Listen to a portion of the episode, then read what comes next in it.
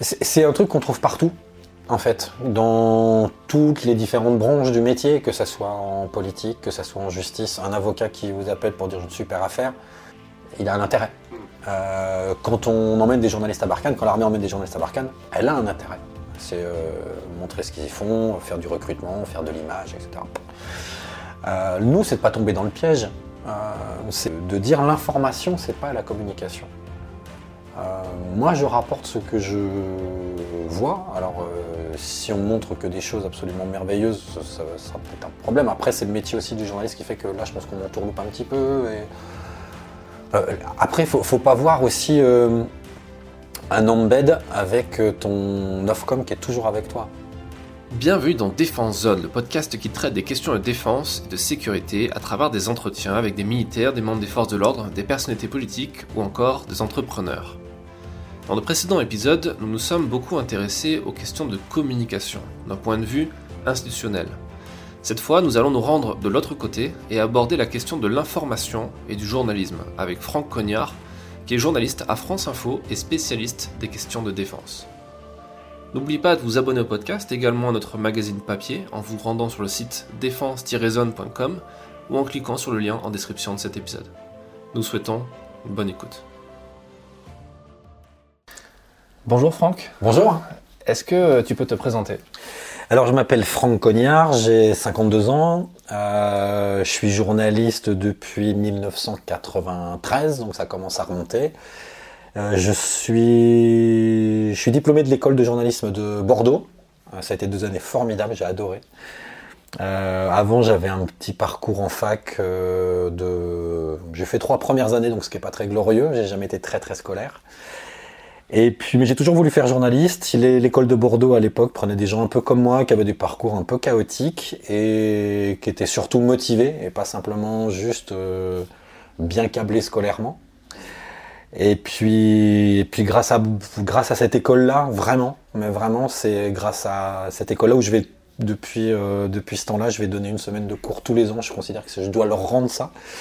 Euh, j'ai, euh, je suis rentré à Radio France D'abord en pige, après en CDD entre 93 et 99. Et en 99, j'ai été CDisé au service police-justice, donc le traitement des affaires judiciaires, des faits divers, des procès, que ce soit du banditisme, du terrorisme, enfin il y avait un spectre euh, très très large. J'ai fait ça pendant 15 ans. Euh, après, je suis passé à la chefferie, euh, donc je suis devenu rédacteur en chef. Et pendant 3 ans, à France Inter, parce qu'on peut bouger beaucoup dans la maison, c'est Radio France qui chapeaute tout. Et c'était bien, mais ne voir que des journalistes euh, pour leur commander des sujets, valider leurs sujets, etc. Au bout d'un moment, ça m'avait asséché et euh, j'avais besoin de j'avais besoin de retrouver de l'enthousiasme et retrouver du terrain en fait, parce que je suis reporter comme on a tous commencé. Et puis, euh, et puis dans un couloir, peu après que que De Villiers est disparu du, champ euh, militaire macronien. Euh, je croise un chef de France Info qui me dit on est emmerdé, on a eu personne quand De Villiers, avec la bisbille Macron de Villiers, on n'a pas su comment faire, on n'avait pas de contact. Tu connais pas quelqu'un qui voudrait euh, faire correspondant en défense, nous le poste nous intéresse. Et j'ai dit cherche pas, moi. Et en septembre 2017, j'ai commencé comme euh, correspondant défense, spécialiste défense, alors après les appellations, euh, à France Info. Et ce qui était génial, c'est que j'avais donc 47 ans. Et à 47 ans, ça fait un super coup de pied au cul de, de dire bah, je repars mais de zéro. C'est-à-dire que dans la base à militaire, il y a zéro nom, il y a zéro téléphone, il n'y a rien. Et donc j'ai pas, j'avais pas d'héritage à assumer, j'avais rien. Et j'ai trouvé ça formidable, j'avais l'impression de redémarrer depuis le début. Et franchement, c'était, c'est une expérience qui était géniale. Ah, j'imagine. Ouais.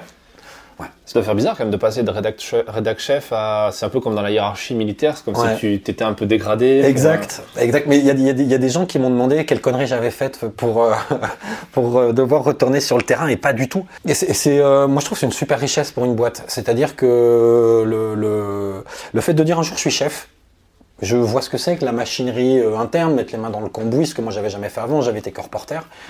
Et là, pouvoir voir un petit peu toute la complexité qu'il peut y avoir sur une grille de d'antenne, euh, savoir quel sujet on met et à quelle heure, et si on le met là, ça veut dire que ben un sujet un peu approchant, on peut pas le mettre là. Il y a toute une machinerie que je trouvais super. Et euh, c'est génial de pouvoir faire ça, mais après de pouvoir redescendre sans que sans que ça change grand chose. Euh, et c'est une, vraie chance. Y a pas cette, on a moins cette notion de hiérarchie. Une fois qu'on est monté, euh, on peut redescendre, mais, enfin, moi j'emploie ce vocabulaire, mais même moi il me correspond pas parce que j'ai pas le sentiment d'être descendu de quelque part. J'ai le sentiment d'avoir continué ma carrière de, journaliste à Radio France et avec bah, des postes différents. Mais après, ce qui est très agréable aussi, c'est que j'ai gardé le salaire que j'avais comme Red Chef, évidemment. donc, donc ça va. Mais sur le, le, le, le fait, je, je sais qu'il y a des personnes dans la maison, parce que on me l'a dit, hein, t'as as dû faire une connerie ou n'importe quoi, mais euh, il y a des gens qui se disent, voilà, une fois que j'ai un poste avec un peu de pouvoir, je je, je conçois pas de, de, de redevenir reporter de terrain. Moi, si je le conçois très bien, je suis pas tout seul à l'avoir fait, on est quand même pas mal. Et je sais pas, peut-être que dans 5 ans, je ferai encore autre chose avec un autre poste, d'autres responsabilités, ou je, je sais pas. Mais c'est la richesse d'une maison comme Radio France, où on a à peu près 3500, 700, 800 journalistes, euh, de, pouvoir euh, bouger et choisir un petit peu comment tu construis ton chemin dans le métier. Et euh, c'est une chance formidable. Donc on n'est pas sur une hiérarchie pyramidale comme, euh, comme, comme, comme, comme, les militaires. Ouais. C'est un peu la même logique qu'un officier qui aimerait, euh, qui, à qui euh, le terrain manque et qui aimerait euh, revenir un petit peu au... Ouais, mais ouais. Ouais, mais c'est pour ça qu'il y a des. Je crois qu'il y a des.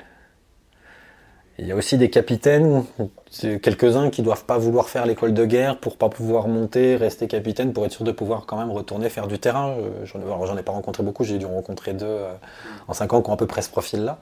Mais je comprends à un moment euh, quand on fait un métier comme toi aussi, enfin toi tu, si on te privait du terrain, tu serais malheureux. Ça serait compliqué. Euh, moi j'ai beaucoup aimé les, les, ces trois années de chef, mais il me manquait vraiment quelque chose. Mais vraiment, c'était au bout d'un moment, c'était je, je, voulais voir du monde, je voulais voir autre chose, je voulais voir du pays, je voulais voir autre chose que euh, 8h, 20h euh, devant mon bureau, mon ordinateur, euh, mon casque, à écouter les reportages des autres et à me dire ouais ça c'est pas mal, ça faut le faire refaire ou ça c'est super, etc. C'était bien, mais bon, c'était bien que ça s'arrête. Qu'est-ce qui t'a poussé à, en dehors de ce côté euh, terrain et reprise du, terrain, de, te diriger vers ce côté défense, sécurité? Alors, ça avait toujours été quelque chose dont je parlais euh, à l'époque, donc j'étais chef à France Inter, j'étais assez copain avec Simon Tivol, qui était le journaliste qui suivait les questions de défense à France Inter. Et déjà, quand il dit ouais, je vais partir à la retraite, etc. Euh, toi, ça t'intéresse? Et ouais, ça m'intéressait. Alors, j'avoue que j'avais pas une idée très précise, euh, à part ce qu'il me racontait de ses reportages, de ce qu'il pouvait faire, etc.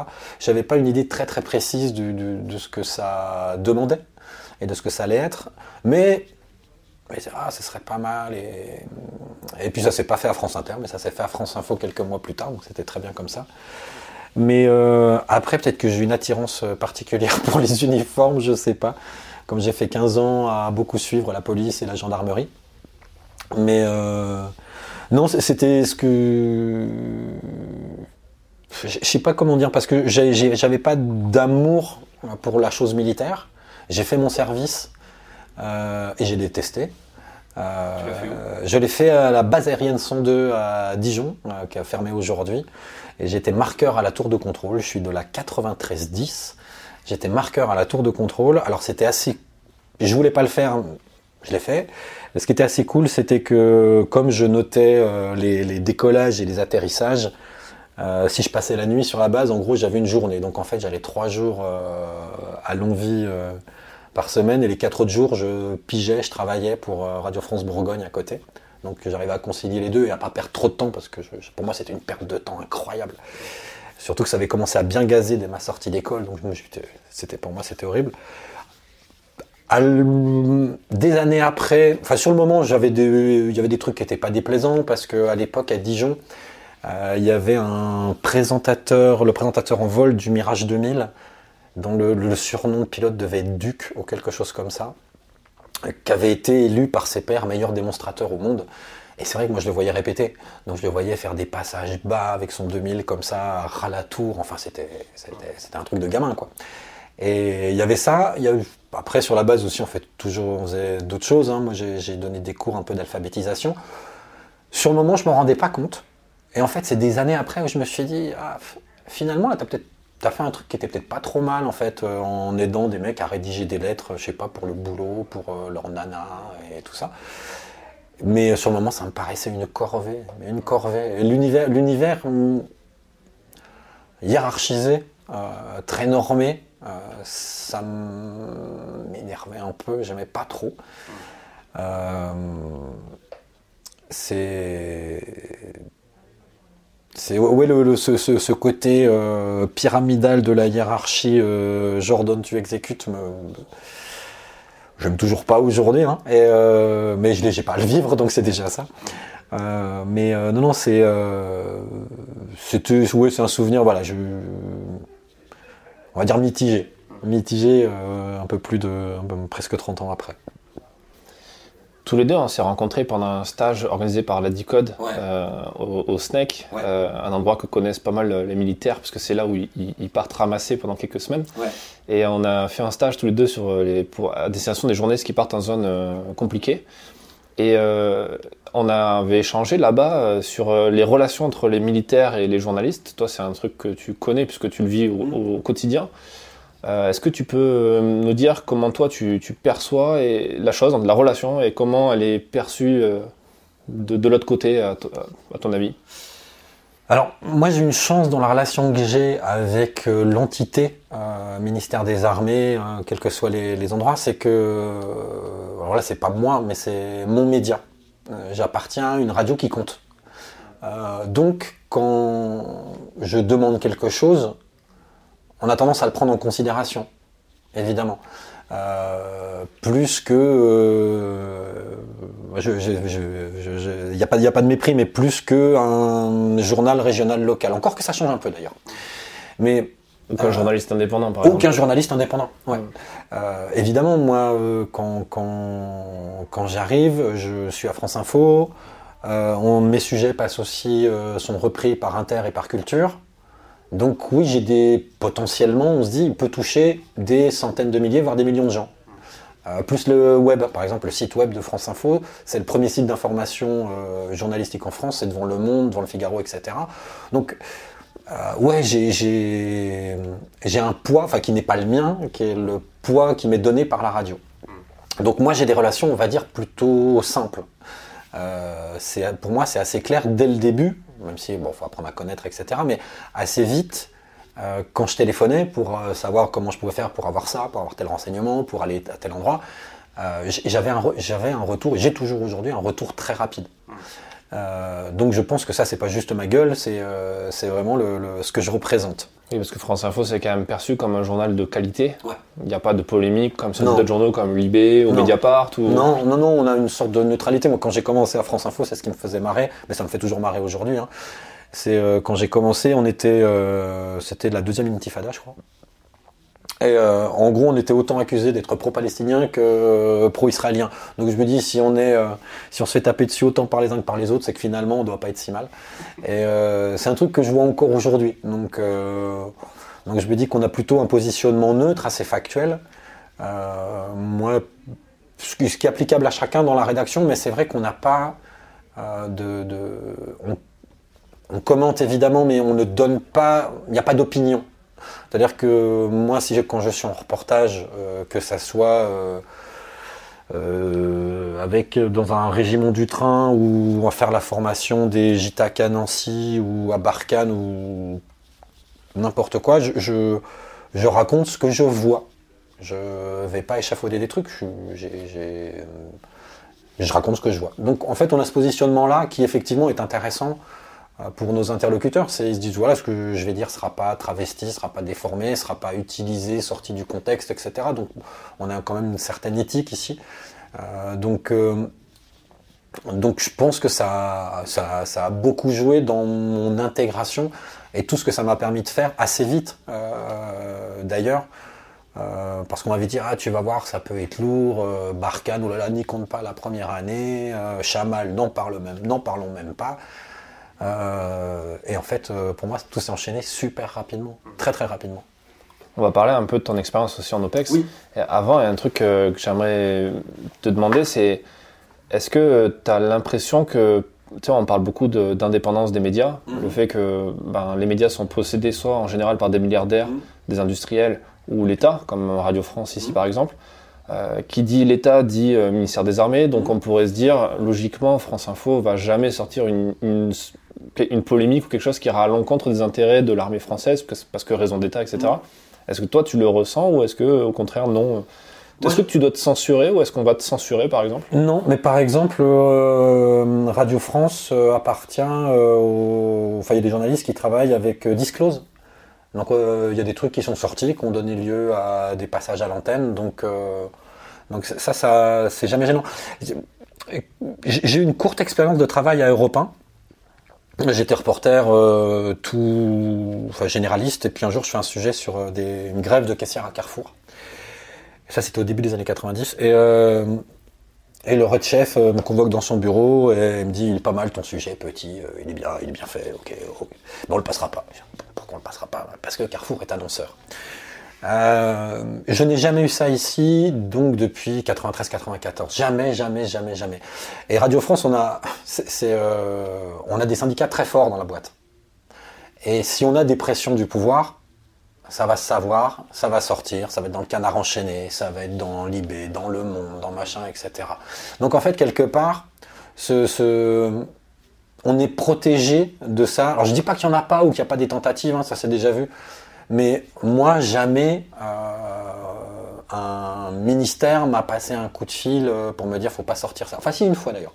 Une fois, mais c'était le ministère de l'Intérieur, c'était euh, l'époque Sarkozy-Guéant là-bas. Bah, c'était pour d'autres pour d'autres raisons qu'on nous a demandé de temporiser. À moi, il y a d'autres. Mais, mais sinon, non, jamais. Moi, je trouve qu'on a une très grande liberté éditoriale ici Radio France, parce qu'on est justement protégé un petit peu par ça, et puis que les, journalistes dans le service public ont, moins, par rapport à ce que j'entends de mes confrères ailleurs parfois, justement ce côté pyramidal, j'ai une hiérarchie qui décide et nous on exécute. Euh, c'est-à-dire qu'un directeur d'information ici ne pourra pas euh, nous dire c'est comme ça, tu dis ça. moi, je ne l'ai jamais vu. Je ne dis pas que c'est pas arrivé, je dis que je l'ai jamais vu et je l'ai jamais vécu. Euh, jamais ça m'est arrivé d'un directeur qui me convoque en disant là ton papier c'est quoi ce truc j'ai eu un coup de fil de l'Elysée ou de Matignon ou de que sais-je. Jamais, jamais, jamais. J'ai fait des passages au service politique. j'ai jamais eu non plus. Jamais, jamais. Donc le, Parce que tu vas peut-être pas assez fort peut-être, peut-être, peut-être. Mais après, moi, je. je... Est-ce que tu as l'impression de, de t'auto-censurer euh, sur certains trucs? Auto-censurer, je dirais pas ça. Je dirais que je fais peut-être un peu plus gaffe dans le domaine mini. Euh, parce que euh, parce que c'est vrai que j'avais assez peu de notion de ce qu'était la sécurité opérationnelle avant. et je conçois que ça soit important. donc oui, il y a des choses qu'on peut me dire que je ne vais pas forcément sortir tout de suite, mais je faisais déjà un peu pareil avec les flics. Euh, c'est-à-dire qu'il y a des fois des, flics qui vous racontent des histoires euh, parce qu'ils ont envie qu'elles sortent, euh, et puis qui vous disent ah ça dis-le pas trop, c'est pas le moment, etc. Il y a une notion de pas faire griller, de pas griller. Je vais pas me griller mes contacts, donc j'ai tendance à accepter ce genre de trucs. Surtout si je trouve qu'encore une fois la la, raison derrière est bonne. Euh, l'exemple Guéant Sarkozy, c'était euh, oh, c'était quoi 2002, 2003, peut-être un petit peu plus. C'était euh, non plus, c'était un groupe terroriste entre qui se faisait appeler AZF, qui demandait une rançon à l'État pour ne pas poser des bombes sur les voies de chemin de fer, notamment sur la ligne Paris-Toulouse. On était peu de temps après l'explosion de l'usine AZF, donc ça résonnait, etc. Et on avait tous, via des flics, enfin les journalistes qui suivaient euh, l'actualité de la police, on avait tous euh, ce truc, euh, ils sont sur la piste, il y a, ce truc-là, on n'avait pas tous les éléments, mais on avait déjà un bon aperçu. Il y avait un groupe qui faisait chanter l'État. Avec, avec chantage à la bombe. Et c'est là que je reçois, bah, c'est la première fois qu'il m'appelle directement, Claude Guéant, qui dit voilà, Monsieur Cognard, bonjour. Vous devinez pourquoi je vous appelle? Bah Non, je vois pas bien, excusez-moi, mais bon, je sais que vous êtes au courant de, ça. Vous avez peut-être pas tout, mais voilà, je fais le tour de, des journalistes qui suivent l'actualité policière à Paris. Euh, et euh, je vais vous demander cette affaire de la garder un petit peu, 3-4 jours. On est sur leur piste, on veut les arrêter, on va les arrêter, mais il faut pas les alerter. Donc, ce que vous savez, gardez-le. Donc, il a fait le tour comme ça, Europe, RTL, etc. Tout le monde, tout le monde, tout le monde.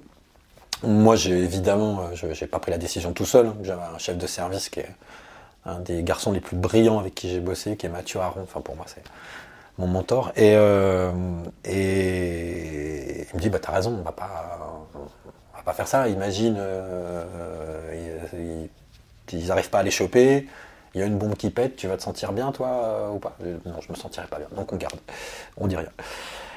Et c'est la, la, seule fois où j'étais euh, confronté vraiment à hum, je dis, je dis pas, etc. etc. C'est vraiment cette, euh, ce truc qui m'a le plus marqué. Il se trouve que la dépêche du midi a brisé cet embargo. Que les mecs n'ont pas été chopés, que c'était un truc un peu merdeux, c'était un truc un peu de merde. Mais sur le moment, franchement, dans l'ambiance euh, des années euh, qui suivent le 11 septembre, où, on n'était pas tranquille. Donc voilà, il y avait, euh, y avait ça. Mais j'ai. Hmm, pour en revenir à ta question, s'il y a censure, oui, elle est perso. c'est de dire non, ça c'est peut-être un peu trop. Je sais pas, on sait tous par exemple où est la base de la TF Sabre au Burkina. tu as eu la tu as pu y aller euh, non. ah, bon, moi j'ai pu y aller. Euh, je n'ai pas donné la localisation exacte. Enfin, pour moi, ça fait partie des choses. Euh, est-ce que c'est de la censure? Est-ce que je sais pas On peut l'appeler comme on veut. Alors peut-être que c'est pas bien, mais je, je le, la localisation exacte, elle a dû sortir une ou deux fois, mais elle, elle est jamais reprise quand on parle de sabre. On dit on parle peu de sabre, mais elle est où la localisation? Ah, c'est à côté d'Ouagadougou. Ah ouais, d'accord. C'est en sortant à droite. Là, voilà. Sur une emprise euh, burkinabé, des très joli endroit d'ailleurs, qui a été très bien aménagé par, euh, par les. On mange bien Ah, pas mal, pas mal, pas mal. Alors ça, ça vaut pas. Euh... Ça vaut pas Niamey bah, C'est ce que j'allais dire, voilà, ça vaut pas Niamey. ça vaut pas Niamey. Bon, Niamey, c'est le 3 étoiles militaire. en termes de gastronomie, il y a toujours des glaces, c'est ça qui est bien. il y en a à Gao maintenant. C'est vrai qu'il y en a à Gao. Ah, c'est vrai qu'il y en a, mais elles sont toutes molles alors que euh, l'armée de l'air conserve mieux ses glaces que l'armée de terre. c'est bien, les gens vont penser que les gens sont en vacances là-bas. oui, c'est ça. C'est ça, ouais. Et euh, sur. Euh, donc, tu t'es tu, tu, pas, tu t'es pas freiné, mais est-ce que c'est aussi peut-être par. tu te sens patriote? Ouais, moi je me sens, alors, je me sens patriote. Alors, cette notion de patriotisme, elle est très compliquée à définir aujourd'hui parce Est-ce qu'elle est compatible avec une, une objectivité journalistique? Est-ce que c'est compatible? Ah, Alors ça, c'est un, c'est un autre truc, mais c'est, euh, le point que tu soulèves est juste. C'est-à-dire que je me sens patriote, je me sens français. Je suis très fier d'être français. Je voudrais pas être américain, par exemple. Je, je suis très fier de mon pays. J'adore mon pays. Euh, je, je, je suis pas. Euh, le, problème, c'est que le patriotisme a beaucoup été récupéré par l'extrême droite, ce qui est à mille lieues de moi. Euh, mais je me sens patriote, ouais, je me sens français. Moi, j'aimais beaucoup cette ligne euh, théorique, un peu tracée par Chevènement, sur euh, ce que peut être un patriotisme un peu de gauche. Voilà.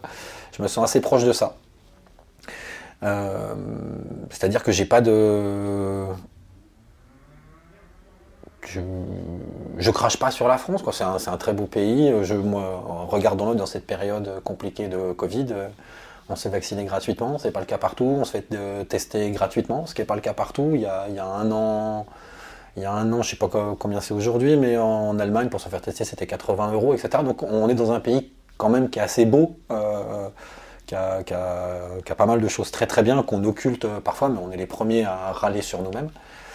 Euh, et après, alors, est-ce que ça, sur la notion d'objectivité, moi, je ne suis pas objectif. Je, je, je, réfute cette notion journalistique. Je lui substitue la notion d'honnêteté. Euh, quand j'ai commencé, euh, en, ça devait être en 94-95, c'était à Dijon.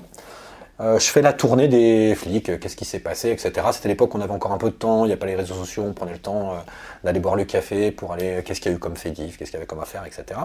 Puis je deviens pas copain, mais sympathise avec un vieux flic.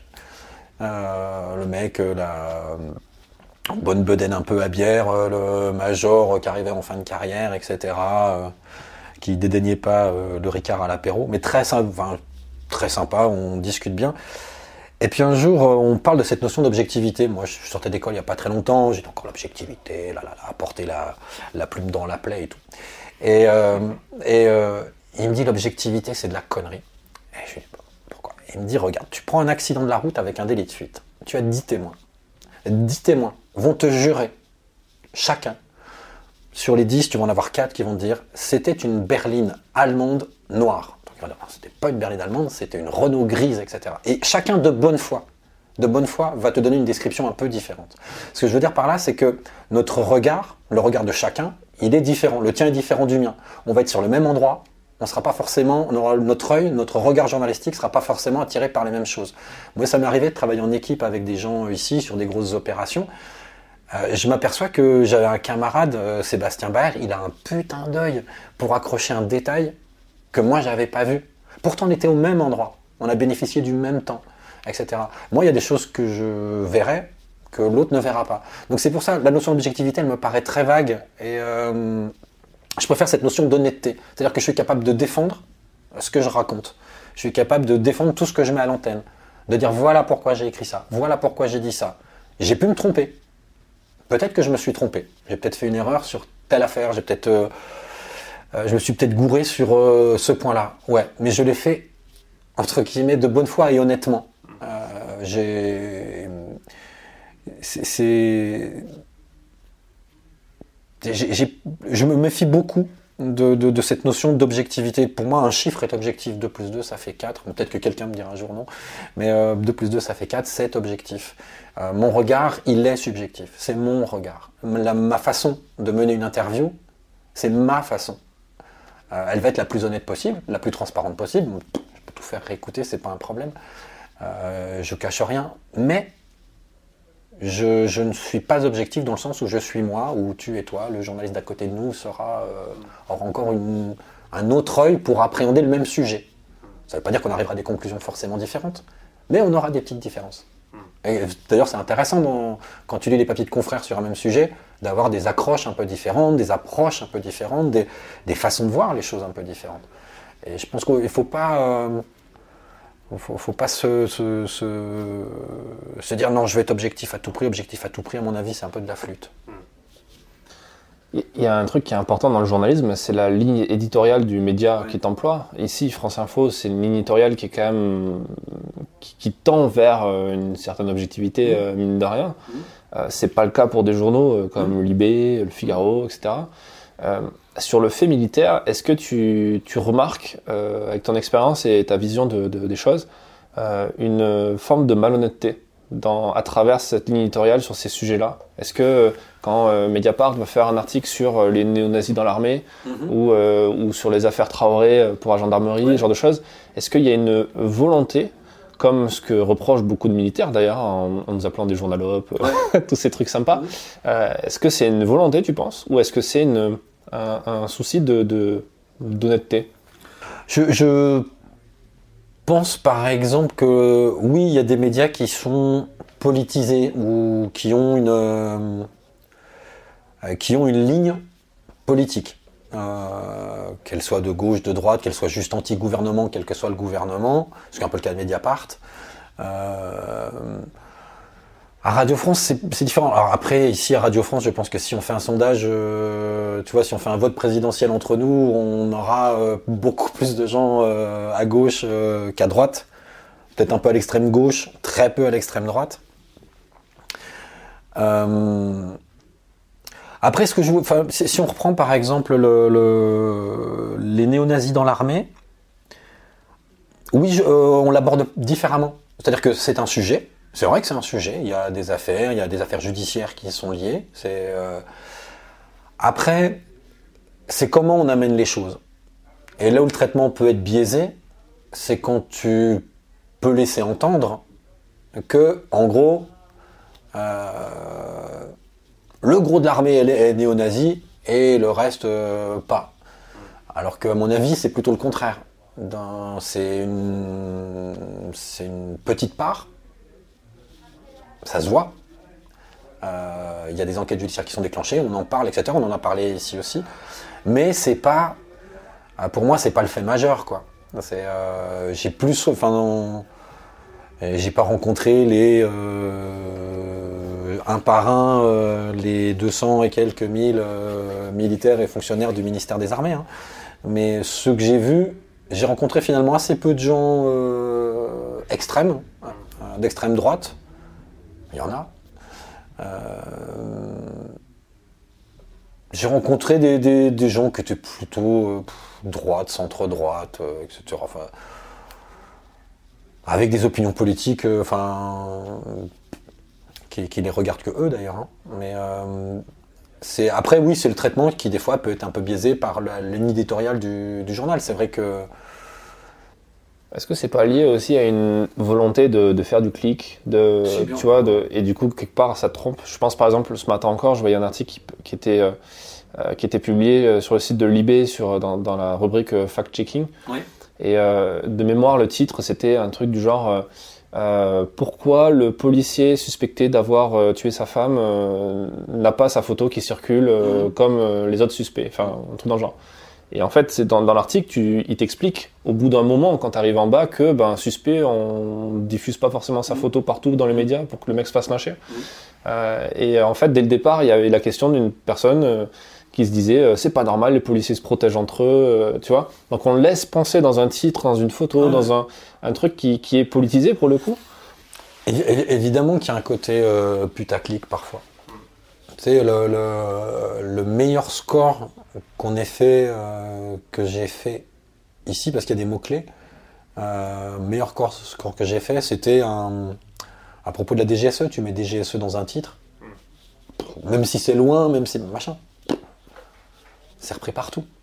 Euh, donc oui, il y a un côté putaclic. Euh... Alors, si tu rajoutes en plus le hashtag néo-nazi, euh, DGSE, c'est sûr. là, là j'ose même pas y penser. Euh, non, non, c'est oui, oui. évidemment, les, les, la, titraille sur, les, sur le web pour les réseaux sociaux, oui, elle est absolument, elle est, elle est particulière. Elle est particulière. Est-ce que ça y a une remise en question dans la, au sein de la profession, dans des boîtes comme, comme France Info, sur, Radio France, sur l'utilisation des réseaux sociaux de cette façon-là parce que on, touche à un nouveau métier, le métier de committee manager qui est pas si éloigné que le métier de journaliste parce que tu es censé vérifier tes sources, apporter une information, être concis et percutant dans tes titres. Mais tu as ce côté vraiment euh, retour sur investissement euh, demandé, quoi, d'accrocher l'audience et euh, de faire du clic. nous, on a des chiffres effectivement de fréquentation tous les jours à la conférence de rédaction du matin à 9h. Il y a qu'est-ce qui a marché, qu'est-ce qui n'a pas marché.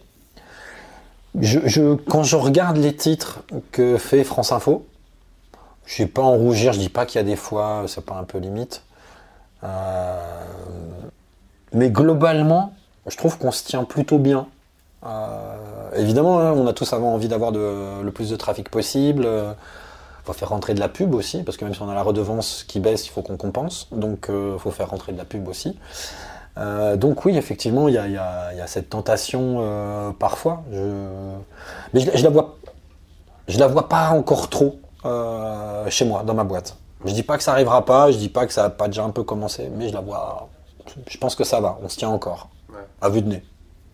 Et ça, est-ce que tu, sens qu'il y a un reproche de la part de, bon, il y a un reproche de la, part de la communauté militaire ou, sympathisante de, défense. Est-ce qu'il y a un reproche qui est fait de la part des états-majors, des, des, communicants qui disent euh, franchement là ça va trop loin hum. Oui, mais euh, faut toujours voir le, côté corpo. C'est-à-dire que si un journaliste de Radio France est attaqué parce qu'il a fait une connerie, le premier réflexe, euh, ça veut dire putain, pourquoi cette histoire elle sort? Putain, c'est dégueulasse parce qu'il était quand même sympa, etc., etc. On va avoir un réflexe humain, un réflexe corporatiste de se protéger un peu entre nous. Après, ça va passer. Mais euh, globalement, on a tous un peu ça. Euh, notre communauté, entre guillemets, est attaquée. C'est un réflexe humain. On a envie de la défendre. Même si le mec, parfois, est indéfendable. Voilà. Euh, donc... Donc je peux comprendre parfois le sentiment la rancœur que peuvent éprouver certains militaires, mais après c'est pareil, je comprends sur certains points que ça leur pose problème et que ça. le cas Nordal de Landais. Il a fait deux ans, c'est ça Trois ans militaire. Il est toujours présenté comme le militaire, l'ancien militaire maître chien. il a quoi? Il a à peine, il a la quarantaine, je crois, à peine maintenant, un peu moins. Ça a été trois ans de sa vie, c'est rien. Euh, globalement, à chaque fois qu'il y a un, taré qui est arrêté. Et ah, bah, qui, si l'ancien militaire, ça sera ancien militaire dans le titre. Ça. Ou ancien policier. Ouais. Ouais. ouais. Ça, ben ouais, c'est, alors que si le mec était plombier, on le dira pas forcément euh, l'ancien plombier trucide sa femme, quoi. Euh, même si c'était un bon plombier. non, non, c'est, oui, il y, a une injustice vis-à-vis de ça, vis-à-vis de ces, de ces corps, de ces professions qui sont censés être exemplaires. ils sont là pour nous protéger sont là pour protéger, pour servir. Euh, donc forcément, quand il y a un déviant, on va se, on va se focaliser là-dessus. Nordal Lelandais, oui, c'est, il reste à vie euh, maître chien, alors qu'il a fait je sais plus combien de petits boulots euh, avant et après. Donc, mais il restera le maître chien militaire. Et, ça, très honnêtement, t'as beau faire circuler le message, moi ça m'est arrivé parce que après en avoir discuté, mais je crois que c'était avec Barbry d'ailleurs à l'époque, l'ancien patron de, voilà, patron de l'Emacom, et euh, qui disait ah quand même le landais, etc. et moi je vais voir les présentateurs, je vais leur dire faites gaffe, dites pas toujours l'ancien militaire ou l'ancien soldat Nordal le landais, etc. Parce que il, est, il est plus que ça quand même. Et ça fait, ils font gaffe une fois, deux fois, puis après le pli est repris, puis c'est dans toutes les dépêches, et puis c'est dans tous les papiers, donc c'est dans tous les trucs, donc euh, au bout d'un moment tu dis bon ok, on bâche. Est-ce que, est -ce que ça, c'est pas un problème de, pour, ceux qui, qui connaissent pas forcément le fonctionnement de l'information dans les journaux, mais en gros, tout part de, de l'agence France Presse en général, ou de Reuters ou de l'AP, qui sont des, des, agences filaires, donc qui envoient des dépêches et qui ensuite sont reprises dans mm. des articles. Et c'est pour ça qu'on a plus ou moins tout le temps les mêmes informations, les mêmes titres parfois, même les mêmes photos d'ailleurs, c'est assez mm. marrant. Euh, Est-ce que c'est pas un problème justement d'avoir euh, cette uniformisation de cette, cet unique canal, tu vois, qui, qui apporte l'info? Euh, Même s'il y a des gens comme toi qui vont aller sur le terrain, qui vont pouvoir euh, sortir leurs propres informations, mais globalement, je pense que 90% du temps, tu te, tu reposes sur un, truc qui existe déjà.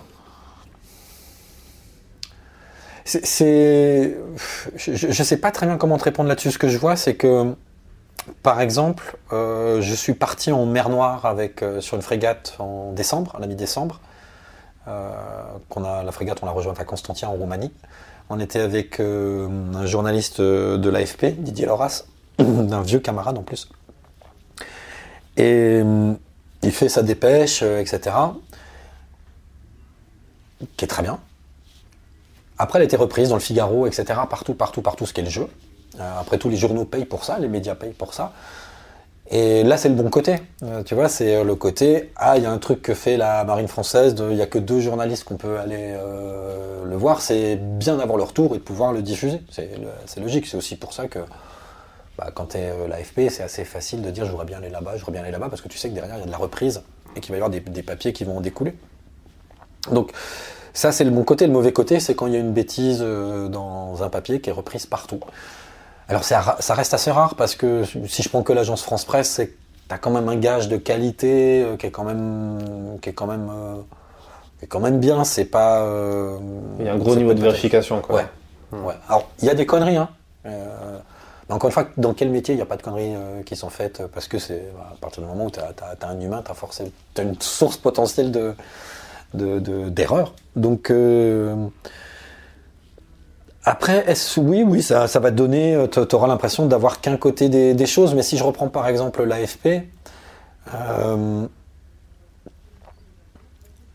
il pouvait éventuellement aussi, euh, pour euh, contrebalancer, peut-être voir avec leur bureau à Moscou, pour faire un papier qui soit la vision russe de cette présence française en, en Méditerranée, que nous on n'a pas pu faire.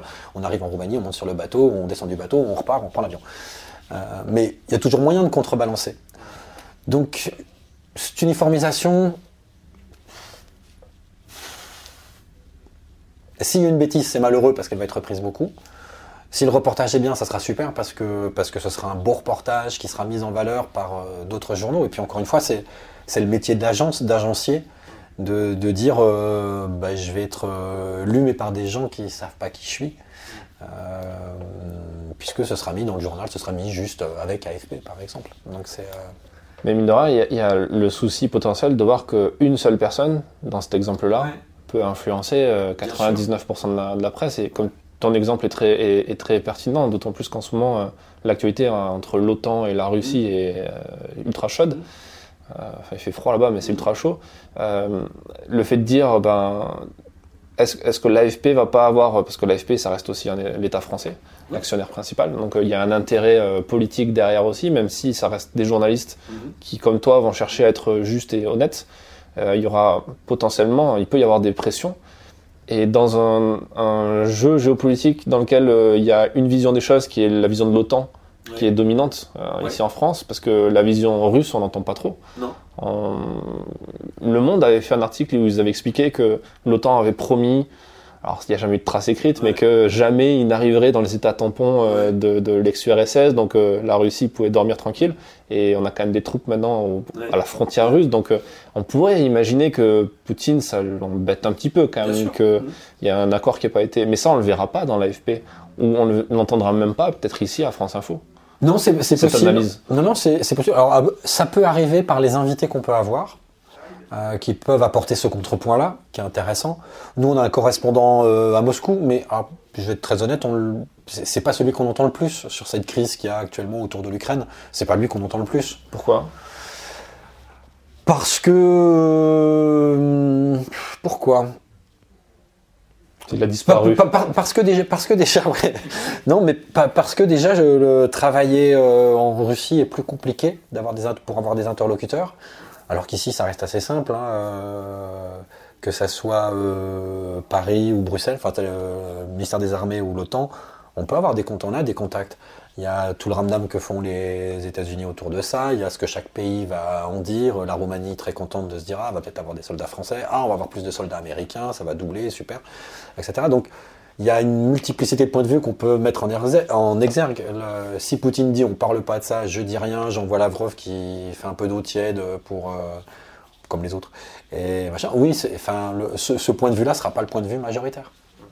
Donc oui, ça biaise notre regard, mais comme le regard des Russes euh, doit être euh, biaisé parce que euh, parce que bah, si on prend Russia Today par exemple, bon c'est pas un modèle d'honnêteté intellectuelle et d'honnêteté éditoriale souvent hein, là-dessus. Donc mais après tout, après tout, pourquoi pas hein, Mais l'importance pour moi, c'est juste de savoir d'où on parle. C'est-à-dire que si c'est sur Russia Today, on se dit voilà, ok, qui castagne la France au Mali, ça me semble logique, question d'intérêt. Donc, euh, euh, donc voilà, mais faut préciser que voilà, c'est sur Russia Today. C'est comme quand moi je pars en reportage en embed, je demande à ce que soit précisé dans les lancements, avant que mon reportage arrive, que c'est en embed, que je n'étais pas en reportage au Mali, que j'étais en reportage avec l'armée française au Mali.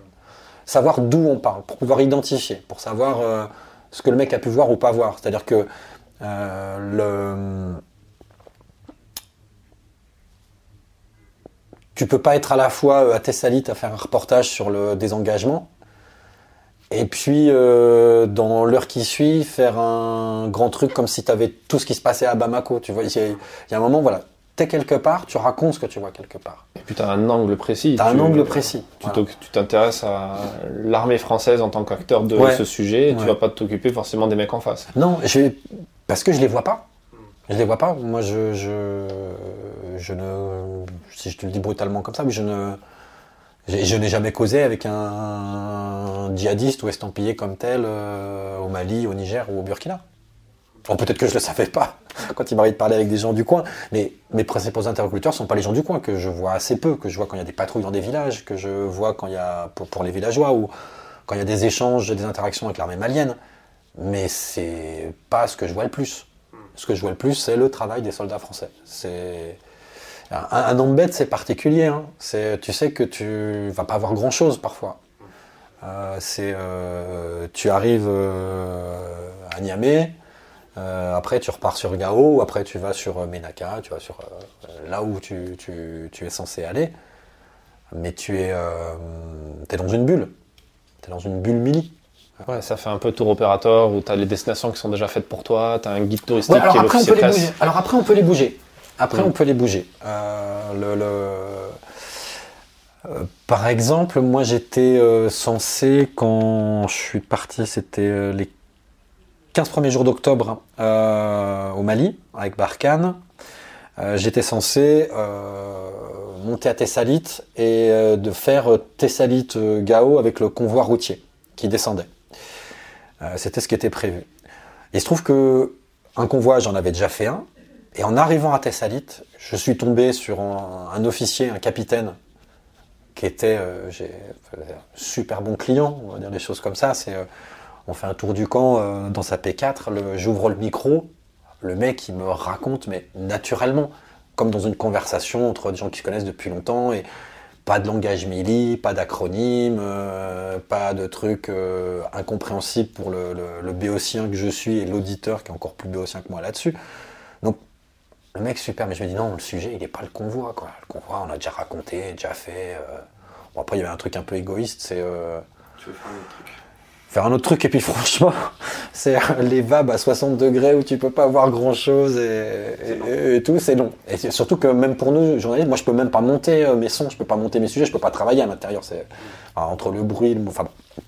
Mais et je, je, alors là, par contre, ouais, j'ai passé des coups de fil pour dire non, je, je vais pas redescendre avec le convoi. Je sais que c'est chiant, hein, parce qu'il faut que vous réorganisiez derrière. Je, mesure, hein, c'est compliqué.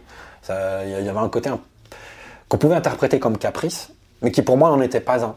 C'était vraiment, moi j'étais jamais allé à Thessalite en plus, et vous racontez l'histoire de ces 80 derniers Français qui voyaient partir le convoi et qui allaient rester eux encore un bon mois avant de transmettre.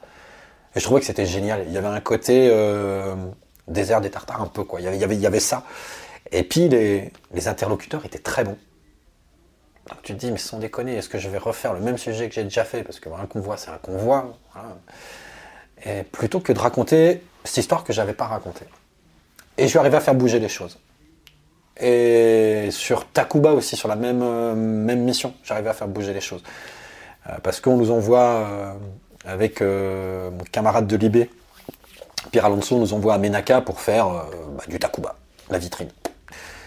Et en fait, avec de telles restrictions de ce qu'on peut prendre en photo pour lui, de ce que je peux enregistrer pour moi, tu dis, euh, les gars, j'ai un souci parce que Takuba, pour moi, pour l'instant, ça se résume au, général français qui commande Takuba. Je fais pas un sujet avec ça parce que ça, je peux le faire, euh, je passe un coup de fil, ça va aussi bien, quoi. Hein, et donc, euh, il faut bah, des étrangers, il faut des Maliens aussi, puisque c'est un peu pour eux quand même à la base. Et ça, on arrive à le faire bouger en cours de, en cours de alors qu'on était déjà là-bas. Donc je me dis, il y a un côté effectivement euh, tour opérateur, euh, très machin, euh, vous prenez tel avion à telle heure. Bon, dans les faits, il y a tellement d'avions et tellement de trucs qui sont retardés que ça bouge tout seul de toute façon. Mais on peut arriver à faire bouger les choses sur place. Enfin, en tout cas, j'avais trouvé une écoute. le fait est que ça a marché, donc je pense qu'il. J'avais de bons arguments aussi, je trouve, honnêtement. C'est Takuba s'il n'y a que le général français qui parle. Ouais. Ouais. C'est sûr. Surtout en ce moment euh, où on enregistre ce podcast, Takuba est en train de, de prendre des, des, dimensions un petit peu euh, non prévues, je pense. Ouais, il ouais, n'y a pas, pas grand-chose qui était prévu, ce qui, ce qui pose d'ailleurs une vraie question. Parce que si je ne me trompe pas, on n'a jamais vu venir le premier coup d'État au Mali, à l'automne, à l'été 2020. Euh, oui, 2020. 2020, et puis on n'a pas vu le deuxième. donc ouais, ça pose aussi des questions sur une sorte de de faille là-dessus, moi je trouve, non? Carrément. Et comment, comment tu vois le. Parce que dans le podcast, on a reçu des, euh, euh, des, communicants de l'armée de terre. Euh, tu parlais du colonel Barbry, mhm. qui est désormais général de la Latte. Et on a, on a reçu aussi le, le, colonel de la Prelle, mhm. du CIRPATER, qui nous parlait de, de, d'opérations, de, communication opérationnelle. Mhm. Tu es le, premier journaliste civil qui, qui intervient et qui, qui, est en plus spécialisé dans, dans ce domaine-là. Donc c'est l'occasion de te demander, toi, quelle est ta vision des choses, entre la différence que tu vois entre la communication et le journalisme, et même au-delà de ça, l'imbrication qu'il peut y avoir des deux, dans le sens où un communicant se sert du journaliste, et le journaliste se sert du communicant pour atteindre ses objectifs qui ne sont pas forcément les mêmes. Comment toi tu analyses cette situation-là? C'est un truc qu'on trouve partout en fait, dans toutes les différentes branches du métier, que ce soit en politique, que ce soit en justice, un avocat qui vous appelle pour dire une super affaire, il a un intérêt. Euh, quand on emmène des journalistes à Barkhane, quand l'armée emmène des journalistes à Barkhane, elle a un intérêt. C'est euh, montrer ce qu'ils y font, faire du recrutement, faire de l'image, etc. Euh, nous, c'est de pas tomber dans le piège. c'est de, de, de, de, dire l'information, c'est pas la communication. Moi, je rapporte ce que je vois. Alors, si on montre que des choses absolument merveilleuses, ça, sera peut-être un problème. Après, c'est le métier aussi du journaliste qui fait que là, je pense qu'on m'entourloupe un petit peu. Et... Euh, après, faut, pas voir aussi euh, un embed avec euh, ton Ofcom qui est toujours avec toi. Il y a des moments où on a des séquences où on peut discuter de façon un peu plus vraie. Alors, c'est pas le premier jour, c'est pas le deuxième jour. Mais petit à petit, après, c'est juste que les soldats les sous-officiers, les officiers voient que, par exemple, tu te plains pas parce que t'as pas de douche, ou que ah t'es tombé encore sur le même carton de ration, euh, ou que etc. Si tu râles pas, si tu vis comme eux, si tu l'acceptes, si tu passes pas ton temps à dire oh là là qu'est-ce qui fait chaud, c'est nul, euh, je voudrais prendre une machin. Les gens vont voir que tu, tu, es comme eux, qu'ils ont et ils vont venir te parler, te raconter des trucs. Donc euh, et hors Ofcom, euh, alors moi, je sais même pas si je devrais le dire, mais euh, euh, à Thessalide, j'ai pu rester un petit peu de temps sans Ofcom, parce que l'Ofcom était parti sur le convoi avec mes camarades. Ah, belle manœuvre, tu t'es débarrassé de l'Ofcom en même temps de rester sur... Ah, c'est fort ça. Et, franchement, c'est là que tu te dis, est-ce qu'il y a vraiment besoin d'Ofcom? Moi, je me pose la question, vraiment. Il y a plein d'opérations militaires dans les années passées qui se passaient sans Ofcom. Euh, les journalistes arrivaient, on disait tu vas avec telle section, avec telle section, etc. Je pense que la plupart des militaires, alors, euh, pas 100%, mais une, énorme majorité, sont très conscients du métier qu'ils font, des risques qu'il y a, etc. etc. Euh, oui, et puis quelqu'un qui a été validé pour rentrer, pour arriver au milieu de à Thessalite, normalement, il y a quand même un filtre qui a été fait à l'entrée. Ouais. T'as montré, le, as montré le pass, quoi. les, les, mecs, ils sont pas. Enfin, la plupart sont quand même un peu bien câblés. Euh, de, je te dis, du militaire du rang au sous-off, ils, vont pas raconter de conneries, ils vont pas mitonner. Euh, donc, ils, savent à peu près euh, les clous dans lesquels ils sont. Enfin, ils ont six mois de préparation opérationnelle avant et la communication en fait partie. Si vous avez des journalistes, voilà comment vous comportez, voilà ce qu'il faut dire ou pas dire, etc. Donc, ils savent un petit peu. Puis, encore une fois, c'est pas des abrutis, quoi. Donc, les mecs. Oui, et puis quand bien même quelqu'un sortirait une un truc euh, un truc débile, le journaliste n'était pas là pour retransmettre exactement le truc. Euh. Moi, je, me suis arrangé, enfin, moi je dis toujours, parce que la, première fois que je suis parti à, à Barkhane, euh, l'Ofcom qui était avec moi a interrompu une interview pendant que je la faisais. Donc ça a crispé le mec. C'était franchement pas grave, hein, c'était pas un truc sécops en plus, mais je sais, sais plus quoi, c'est un peu comme quand on leur demande les mecs à les faire chier, à aller mettre un t-shirt réglementaire pour la photo alors qu'il fait 60 degrés, etc., et qu'ils n'ont pas la bonne tenue. Il y a des moments où il faut arrêter les conneries, je pense aussi. Euh, et le. Ouais, tout, ça pour dire. Donc, elle m'interrompt. Et en fait, le mec, sergent-chef, dans mon souvenir, Thibaut, son prénom, mec super, euh, qui, bah, du coup, se braque un peu ou se ferme.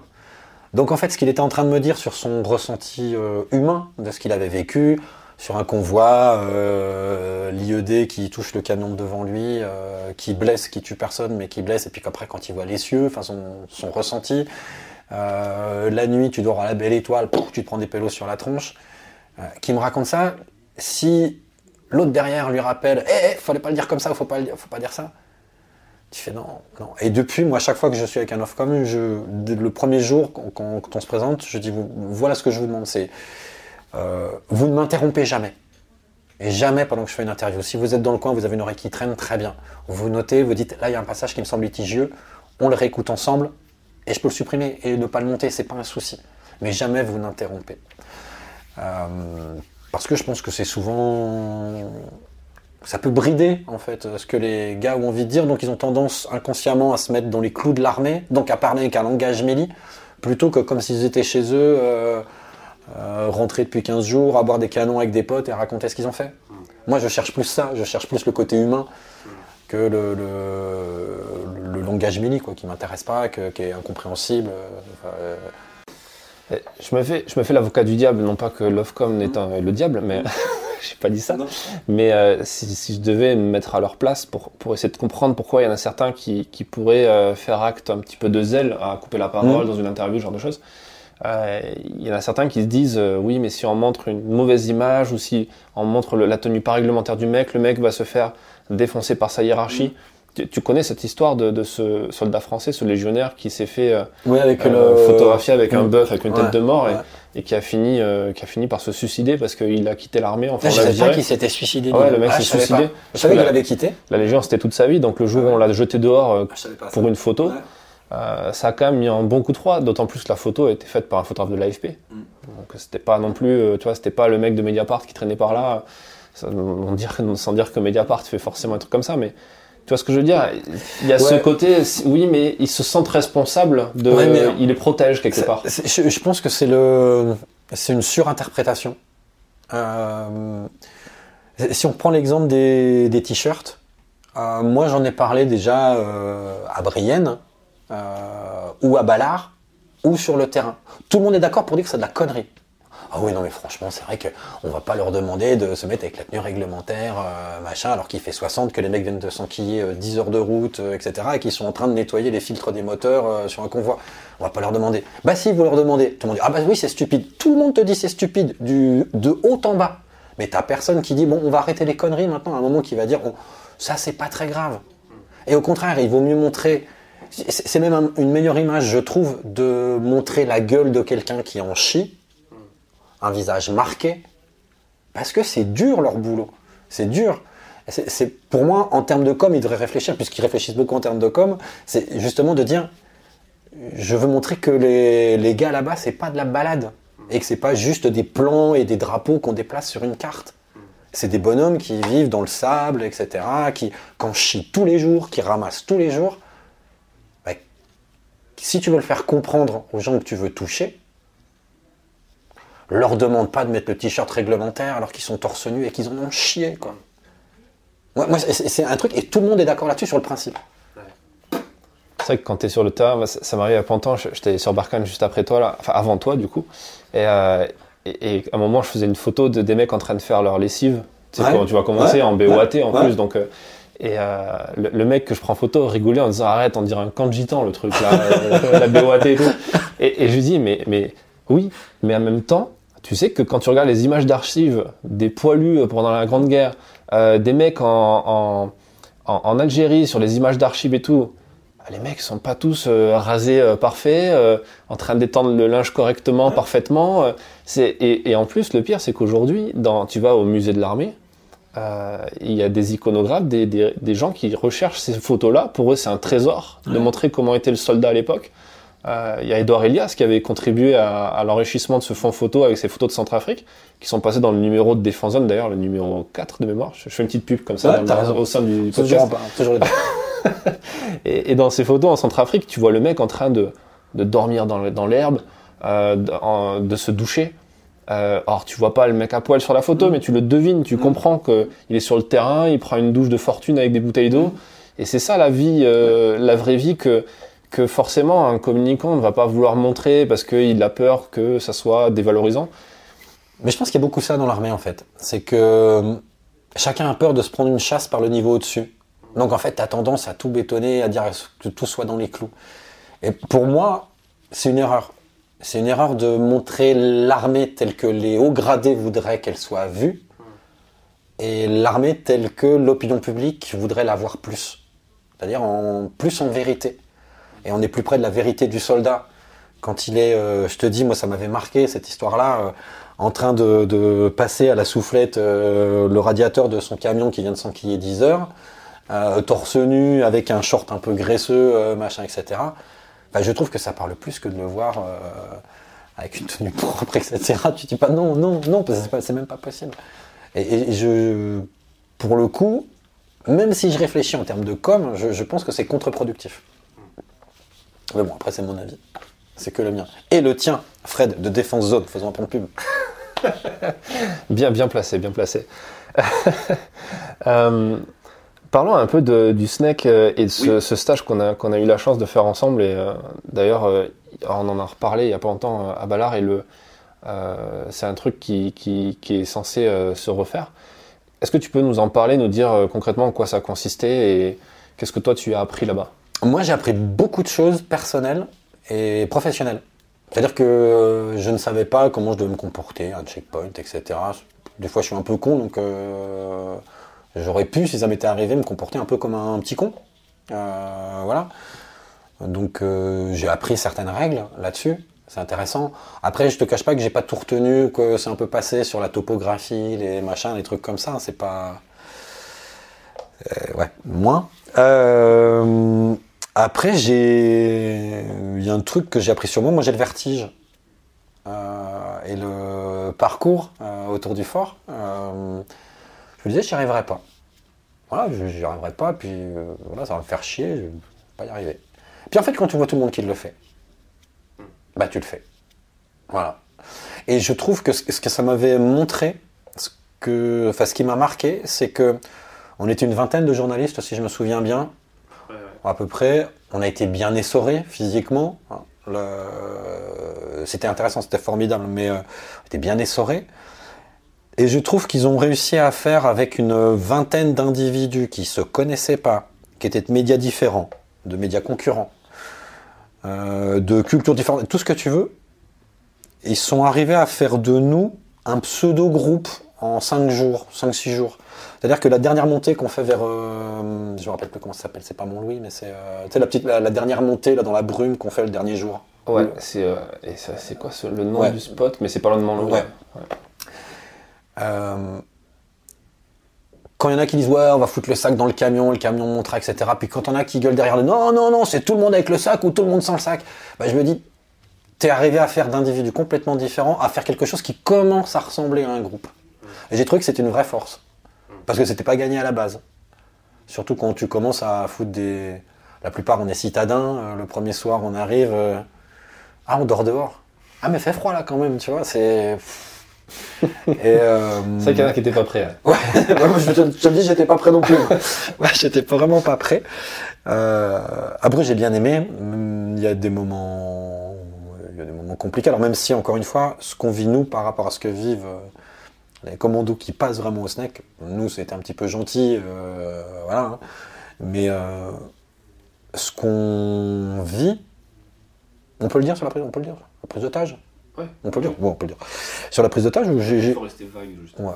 Bon. Bah, c'est... On apprend des choses. Hmm. Sur, euh, sur soi, sur les autres, sur euh, des trucs, sur. Euh, voilà, sur. C'est en plus, moi ça faisait pas très longtemps, j'ai dû faire le snack, ça faisait 4 mois que j'avais commencé, donc il y avait des trucs en plus, même très matériellement, je savais pas, une mine, je voyais à peu près à quoi ça ressemblait, mais j'imaginais pas qu'il y avait autant de types, entre guillemets. Je mesurait pas les effets réels euh, d'une euh, d'une cartouche d'une balle de Kalash par rapport à une balle de FAMAS par exemple mais c'est des trucs tout cons mais qui quand tu fais ce métier là bah, sont quand même utiles à savoir euh, oui puisqu'on a appris par exemple à désarmer des à mettre la sécurité sur sur une arme à comprendre ce que c'est les effets de balistique les plaques balistiques les protections c'est vrai que c'est vachement intéressant. Euh, un, exemple idiot qui nous a servi ici, euh, c'est que moi j'ai découvert à cette occasion-là que le Kevlar avait une durée de vie, les protections. Euh, et que celles qu'on avait ici, par exemple, étaient super contre le 9 mm, mais que contre le 762, elles étaient totalement inefficaces. Donc on a fait changer les gilets pare-balles qu'on a ici en dotation. Avec les catégories de plaques. Voilà, absolument. Donc déjà rien que ça, c'est utile, par exemple. donc non, il y a moi, j'ai trouvé que c'était super. Je regrette que ça soit tombé en désuétude et que ça passe un peu dans le privé. Euh, parce que déjà, c'est beaucoup plus cher pour les rédacs. Euh, et puis, je, je pense que quand tu es amené à évoluer dans un univers militaire, un univers de guerre, bah, le mieux, c'est d'être avec ceux qui la font le plus. quoi. Euh, je, me rappelle dans l'avion, on déconnait avec un camarade, on se disait c'était super, hein, c'était crevant, etc. On était essorés encore une fois, mais tu as vécu la même chose, hein, mais tu t'es dit aussi, je suppose, tiens, ce serait bien s'il y avait une, un niveau 2 maintenant à passer, quoi, un truc comme ça. Donc, euh, non, non, vraiment très utile. Euh, avec des périodes, euh, avec des moments aussi touchants, émouvants, enfin prenants. je pense à Edouard Elias la, façon dont il se déshabille devant nous pour aller euh, nous raconter des choses très profondes sur lui, hein, qui, était. Euh, il s'est pas donné le beau rôle toujours, dans ce qu'il raconte. Euh, mais j'ai trouvé, moi, c'est une, pour moi, c'était une semaine plus qu'intéressante, humainement riche. et puis, puis on s'est bien marré aussi quand même, mine de rien. mine de rien. pour ceux qui ne connaissent pas, le, Edouard Elias, c'est son, son, histoire de. Parce qu'il a été pris en otage par Daesh, c'était en 2011. Oui, en Syrie, avec Didier François et d'autres d'Europe 1. Hein. Il raconte cette histoire notamment dans, dans, le podcast. Je refais une deuxième pub, tu vois, dans mon podcast, sur mon autre podcast qui s'appelle Photographe Pro 2.0 et il est passé dedans où il explique tout ça. Et euh, c'est vrai que c'est touchant. Euh, il n'est pas entré en détail dans le podcast comme il l'a fait avec nous au steak. Euh, D'ailleurs, il a demandé à ce qu'on n'en parle pas trop. De ce qu'il nous a dit dans le. Donc on va en parler maintenant. Voilà. Allez, bon, c'est ton moment. De toute façon, il n'écoutera jamais cet épisode. Là, s'il si, écoute, on, on, lui passe le bonjour. J'avais été très touché. Moi, je le connais pas personnellement. J'avais été très touché par, euh, par ce qu'il a raconté, la façon dont il l'a raconté, la façon dont il nous a fait confiance mm. tout de suite. Euh, je, je, Humainement, c'est un tour de force, je trouve. Vraiment. Faut, faut, voilà. Bon. D'ailleurs, je sais pas si tu as remarqué ça, mais il y a un truc qui était très fort, je trouve. C'est qu'un des instructeurs qui était. Euh, ultra calé dans tout ce qui était euh, prise d'otage parce qu'il avait collecté des témoignages de journalistes mais aussi d'humanitaires qui s'étaient fait prendre en otage. Il nous racontait ça de façon vraiment euh, très très très forte. En plus, le fait de pas dormir et, et pas manger, ça aide à, développer tout ça. Mais euh, le, j'ai l'impression aussi que les militaires sont ultra admiratifs de ça. Et tu vois, les militaires que j'ai croisés qui qui ont rencontré des gens comme Edouard Elias, Patrick Chauvel, euh, Camille aussi de, Brut, que tu mhm. connais peut-être. Euh, des, gens comme ça qui ont fait des grands reportages et qui sont partis sur des, zones de guerre euh, sans être embedded. Donc ils prenaient beaucoup plus de risques que, nous, ce qu'on a pu faire, parce qu'au final, nous, on, ne prend pas beaucoup de risques, quoi, à mhm. part choper le palu, peut-être mhm. rouler sur un IED au même titre que eux. mais on risque beaucoup moins que si on suivait les rebelles syriens ou, ou, la police irakienne, ou ce genre de choses. Et les, les, les militaires sont tout, chaque fois que j'en ai parlé avec des gens, ils, trouvent ça euh, admirable et alors parfois complètement euh, débile mm. euh, et fou. Et c'est vrai que n'importe qui euh, pourrait se dire mais qu'est-ce qui te donne envie de partir dans une zone guerre, risquer de mourir pour amener des images, un son, une mm. vidéo? Et, et, justement, c'est une question centrale aujourd'hui parce que les journalistes sont ciblés. Reporters sans frontières en parle régulièrement. Il y a des, il y a plein de journalistes qui se sont fait tuer, Rémi Hochlik, euh, des, gens qui ont été, qui sont pas sortis de leur prise d'otage euh, ou qui sont morts dans les bombardements. Qu'est-ce que toi tu, tu, penses de tout ça? Et notamment du fait que je pense par exemple à Gecker et Taponnier mhm. qui ont été pris en otage et qui ont mis en difficulté l'armée à ce mhm. moment-là et, qui d'ailleurs a été un, un, truc qui nous a causé beaucoup de tort à nous autres journalistes quand on est sur le terrain avec les militaires. Toi, quelle justification tu donnerais à, cette prise de risque? Je.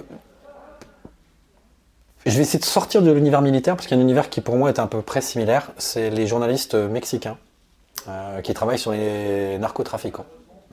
Euh, le, Mexique est le pays où il y a le plus de journalistes butés au monde chaque année. Euh, la guerre de la drogue hein, au Mexique depuis une dizaine d'années, une quinzaine d'années, c'est plus de 200 000 morts. 200 000. Énorme. Énorme. Euh, et tu as toujours des journalistes qui connaissent les risques et qui y vont et qui enquêtent sur les disparitions de femmes et qui enquêtent sur euh, tel massacre, etc., etc. Ils savent très bien euh, qu'ils ont un flingue sur la tempe braqué quasiment tout le temps et ils y vont quand même parce qu'ils y croient. Et en fait, je pense que encore une fois, je ne connais pas personnellement Edouard Elias et j'espère, s'il écoute, de ne pas raconter de bêtises sur lui. Mais euh, je crois que la Syrie, c'est son premier grand reportage à l'étranger, si je me souviens bien. Euh, et je pense que dans sa tête, j'en ai pas parlé avec lui, mais il a le, truc de se dire, il avait 23, 24 ans à l'époque, je crois. Je crois même moins, Même moins. Bah, qu'on a tous un peu quand on commence dans ce métier, quand on débute, c'est que on a surtout une envie on a envie de raconter des choses, on a envie de partager des choses, on a envie de rapporter des choses. Euh, c'est pour ça qu'on le fait. Euh, on veut être celui qui raconte aux autres, on veut être le passeur de l'histoire. On veut pas être, euh, on veut pas être juste derrière sa télé à regarder, à se dire oh là là, c'est dur ce qui leur arrive, etc. Tiens, tu me redonnes un petit peu de ragoût. non, c'est, on veut être les premiers à le voir, les premiers à l'entendre, les premiers à le raconter. Enfin, c'est ça qui nous pousse tous, je, crois. donc, c'est. Moi, je trouve ça D'autant plus admirable quand on n'a pas de rédac derrière. C'est-à-dire que si moi je pars, moi j'ai une rédac. Je sais que s'il m'arrive quelque chose, euh, mes enfants sont à l'abri derrière. Il y a un système d'assurance qui est plutôt bien fait, etc. etc. Je... Voilà, je, c'est bordé, entre guillemets. Mais euh, quand on part tout seul ou toute seule, euh, il y, a y a vraiment un courage admirable et je pense que c'est ça que respectent les militaires. C'est-à-dire que la notion d'engagement qu'ils peuvent avoir parfois, enfin, non, qui peuvent avoir, la notion d'engagement qu'ils ont, euh, la notion de prêt à être tué, prêt à tuer, euh, qui fait partie de leur truc, euh, ça demande un certain courage aussi. Et je pense qu'il y a un peu de ce partage-là. C'est-à-dire, je reconnais le courage de l'autre. Je reconnais que c'est peut-être inconscient ce qu'il fait, de vouloir aller raconter quelque chose dans un endroit où ça va être la merde pour le raconter. Mais je pense que c'est ils le respectent, ils respectent ça parce que bah parce que euh, on se retrouve euh, sur les mêmes endroits quoi. Les endroits où a priori euh, quand tu as une guerre bon tu, vas pas de ton enfin entre guillemets tu tu tu vas pas par pour faire des vacances quoi. Voilà. voilà. Donc je, je, pense qu'il y a ce respect là. moi je sais que c'est plus facile pour moi, encore une fois, parce que je suis dans une rédaction qui, même si moi je veux y aller, si elle juge qu'il y a trop de risques, c'est elle qui aura le dernier mot. Euh, donc ça rassure ma nana. Euh, euh, mais je, pense vraiment, oui, qu'il y a ce, Il y a chez Édouard Elias, il y a chez tous ces confrères-là, chez Olivier Dubois, qui est toujours prisonnier aujourd'hui il y a cette volonté de raconter les choses, d'aller voir, pas simplement qu'on lui raconte de loin, mais d'aller voir, voir. Et je, enfin, c'est quelque chose qui est éminemment respectable, évidemment, évidemment. Sachant que ça rapporte pas beaucoup. C'est clair. Et euh, tu, fais le distinguo entre euh, quelqu'un comme toi qui, qui, euh, est dans une structure, voilà, qui mm. sait que tous les mois, ben, il va avoir son salaire, un peu comme un militaire. Hein. il part en opération, mais il a son salaire, son mm. salaire est même doublé. Mm. un, indépendant, il va partir avec déjà un gros trou dans son compte en banque parce qu'il va payer ses frais, puis il ne sait pas si ça va marcher, il ne sait pas s'il va rentrer avec ce qu'il faut. Il y a ce côté inconscient qui. comment tu l'expliques, toi, au-delà de ce côté aller voir? Il n'y a pas ce côté aussi adrénaline euh, euh, ou, peut-être ego aussi, tu vois. mais sans, doute, mais c'est un métier qu'on fait avec un peu d'ego.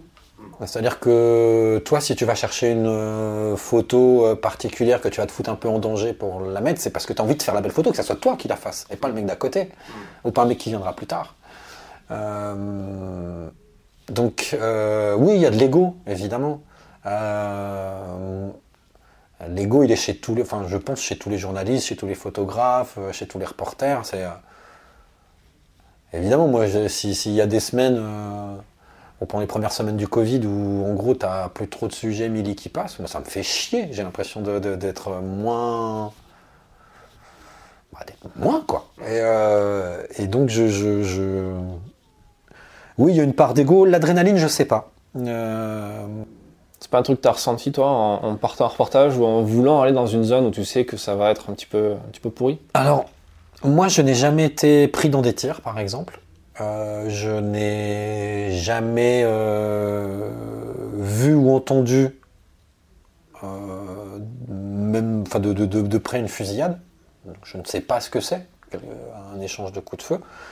Moi, les seuls moments où j'étais tendu, parce que quelque part après, je me suis dit voilà, je suis je suis au Mali, je suis dans une bulle de sécurité, il y a des militaires autour, on sait que euh, les, les, djihadistes vont pas au contact frontal, à chaque fois ils se prennent des dégelés, donc ça sert à rien. Euh, moi, les moments où j'étais tendu, c'est quand je sentais que, par exemple, dans le VAP, c'était tendu, parce que tu étais sur une portion euh, IED. Ou le soir, tu as des petits mouvements qui sont observés au loin, tu dis, ah, peut-être s'en prendre une pendant la nuit.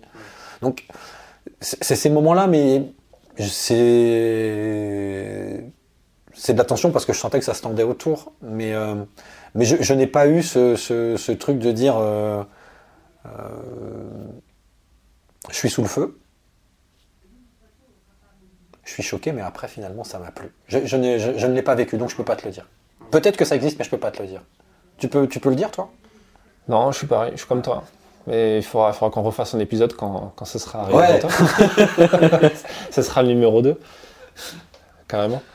Non, mais je, je, vois exactement ce que tu veux dire. Ça, ça, m'est arrivé aussi de voir cette tension au départ d'une patrouille quand, quand, les mecs te disent on va, on va marcher dans certaines rues où il y a eu des, des mm. IED ou regardez à vos pieds tout ce qu'il y a par terre. Et effectivement, tu vois la tension dans, les, dans le regard des gens. Et, ou quand, la dernière fois que je suis arrivé, il y avait eu une attaque de, de mortier aussi. Et, et tout le monde était tendu dans la base parce que bah, c'est arrivé dernièrement. Là, il y en a un, qui, un militaire français qui s'est fait tuer à cause d'une attaque de, de, mortier. C'est vrai que c'est, l'ambiance électrique et, euh, et, crée un truc. Mais j'imagine, comme beaucoup de militaires ont pu nous le dire, je pense aussi à toi, euh, qu'on ne peut pas savoir comment réagirait sur un, une zone euh, face au feu. Moi, je, ne sais pas du tout. Hein. J'aimerais me dire que j'aurais une conduite exemplaire, hein, mais j'en suis pas sûr. Bah, le SNEC nous a montré déjà que c'est pas gagné, parce qu'ils nous ont repoussé dans, dans, nos retranchements, dans, les petites séquences d'enlèvement et de, de, de, fusillade. Même si c'était tir blanc à blanc, euh, il y a quand même une petite ambiance, quoi. Et c'est vrai que c'est c'est intéressant. Ouais, ouais, puis. Euh, moi, ça m'avait marqué euh, là en octobre. Euh, on part un matin de Gao et on va faire une patrouille dans trois villages de l'autre côté du fleuve. Premier village tendu et tu le, tu, le ressens parce que tu vois que le village est un peu hostile, enfin les gens ne parlent pas facilement, etc. Puis tu vois les militaires un peu tendus. Le troisième, on arrive, déjà on entend des rires dans le village, on entend des rires de gamins qui jouent au foot, etc. Et bah là, du coup, tu vois, euh, déjà plus facilement, tu as, un soldat qui enlève son casque, euh, qui relâche un peu le, HK dans sa, tenue du HK, un peu plus tranquille. Et là, toi aussi, quelque part, parce que tu as un phénomène de mimétisme, tu es dans le rang, tu es avec eux, donc quelque part, tu te dis, bon, là, ça va être plus cool. Euh, donc, bah, et, c'est pas de l'adrénaline, c'est juste de la tension. mais donc, donc voilà, moi c'est plus par phénomène d'éponge que je me dis là ça craignait ou là ça craignait pas. Pour terminer cet entretien, parce que j'ai pas envie de te prendre plus de temps, parce que tu as quand même un peu de taf aussi. Oh, ça va. Euh, oh, ça va. Euh, quel est le conseil que tu donnerais à, à quelqu'un qui aimerait se lancer dans le, dans le métier de, de, journaliste spécialisé dans les questions de défense, même si c'est un peu une niche hein, Ouais, c'est une niche. Ouais, ouais. Euh, si quelqu'un se disait, voilà, euh, peut-être un jeune qui nous écoute, qui, qui veut se lancer dans, dans, une école de journalisme, ou, euh, qui, ou, peut-être un militaire qui a envie de passer dans le civil et qui aimerait continuer un petit peu à, dans cette thématique-là, qu'est-ce que tu donnerais comme conseil? S'il a envie, il faut y aller. Parce que de toute façon, c'est un métier, enfin, tu le sais mieux que, mieux que moi presque, vu tout ce que tu fais aussi hors mili. Si tu le fais pas avec de l'enthousiasme, bah, tu le fais mal.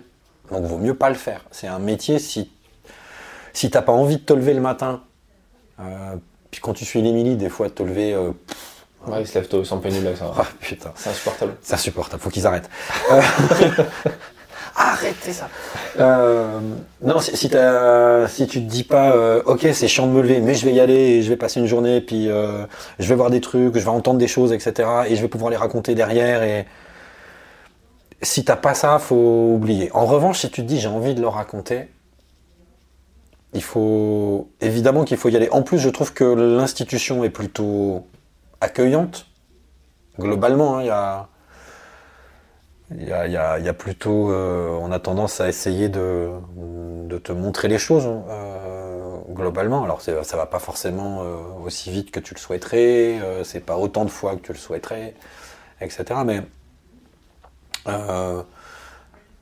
la défense, en plus, euh, un, c'est un domaine euh, passionnant, mais pour plein de raisons. Parce que tu fais du terrain, en OPEX.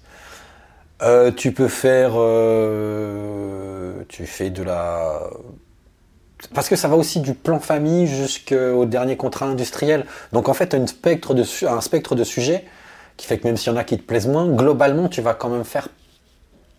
Tu, tu vas avoir un spectre assez large. Et bah, c'est quand même bien pour nous nourrir intellectuellement, apprendre plein de choses, voir des gens différents, dans des horizons différents. Enfin, tu, découvrir, je sais pas, le, le la façon dont Dassault dessine, entre guillemets, le, le, Rafale ou autre chose, bah, c'est passionnant de voir ça. Euh, un truc idiot, mais euh, apprendre aussi comment marche un siège éjectable. Euh, il y a plein de trucs à raconter, il y a plein d'histoires autour de ça à raconter.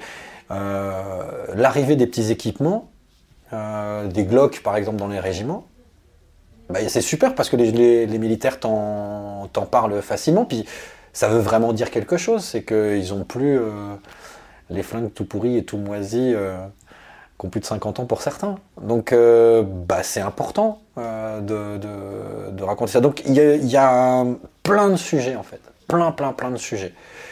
Euh, qui vont oui, d'un engagement très opérationnel à, je sais pas, l'arrêt de team pour la prospective. Enfin, voilà, c'est.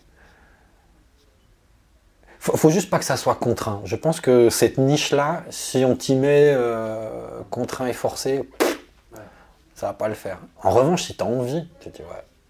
Puis globalement, moi je trouve que les gens sont plutôt sympas. Même plus largement dans le journalisme au final. Ouais. C'est quand même un Bien truc. Sûr, ouais, ouais, ouais, tu, globalement, tu fais pas forcément ça pour l'argent, ni pour. Euh, non. Ni pour le confort de, de, travail. Euh. Non. non, c'est vrai. Non, non, c'est vrai. C'est vrai. Non, non, c'est, oui, c'est, applicable à tout. Euh, moi, j'avoue que si, si pendant 15 ans j'ai fait euh, police-justice, euh, c'est que ça me plaisait bien aussi, quoi. Je, je raconter des histoires de truands, des histoires corso-marseillaises, enfin, il y a. C'est génial parce qu'en plus, après, on peut s'amuser sur l'écriture, on peut s'amuser sur le traitement de ce qu'on fait. Donc, c'est. Euh, déjà, un, c'est un, beau, enfin, un beau métier globalement, à condition de vouloir le faire et d'avoir l'enthousiasme de se lever encore le matin. Et après la niche défense, il y a des côtés chiants, il y, en a, il y en a partout, dans tous les boulots, il n'y a pas un métier qui échappe. Mais globalement, il y a quand même plutôt du kiff à prendre, je trouve. C'est, c'est, voilà. Si tu es jeune, que tu veux faire journaliste et travailler sur la défense, vas-y, t'auras du kiff. tu t'amuseras. Tu t'amuseras. T'en chieras un peu aussi, mais euh, T'es d'accord, le... c'est vrai. Malice c'est crevant. Ouais, c'est surtout la période euh, sèche. C'est très sec. Ouais. Mais t'es salé, tu avais un meilleur climat qu'à Gao. Euh, ah ouais, J'ai l'impression de me sentir mieux, tu vois, euh, plus à l'air, bizarrement. après, c'est surtout que les, voilà, ceux, qui sont là-bas, en gros, ils ont la moyenne d'âge, c'est entre 25 et 30. Quand on a 50, tu dis putain, ça commence à piquer plus, quoi. Écoute, merci pour, euh, pour cet échange, ces conseils. Mais de rien, c'est un plaisir. Et, euh, et, à bientôt. Bah à bientôt. Merci d'avoir écouté cet épisode jusqu'à la fin. S'il vous a plu, partagez-le autour de vous et abonnez-vous au podcast pour ne pas rater les prochains. Défense Zone, c'est aussi un magazine en ligne et en papier disponible sur le site internet défense-zone.com. Rendez-vous en description pour plus d'informations et à très vite dans un prochain épisode.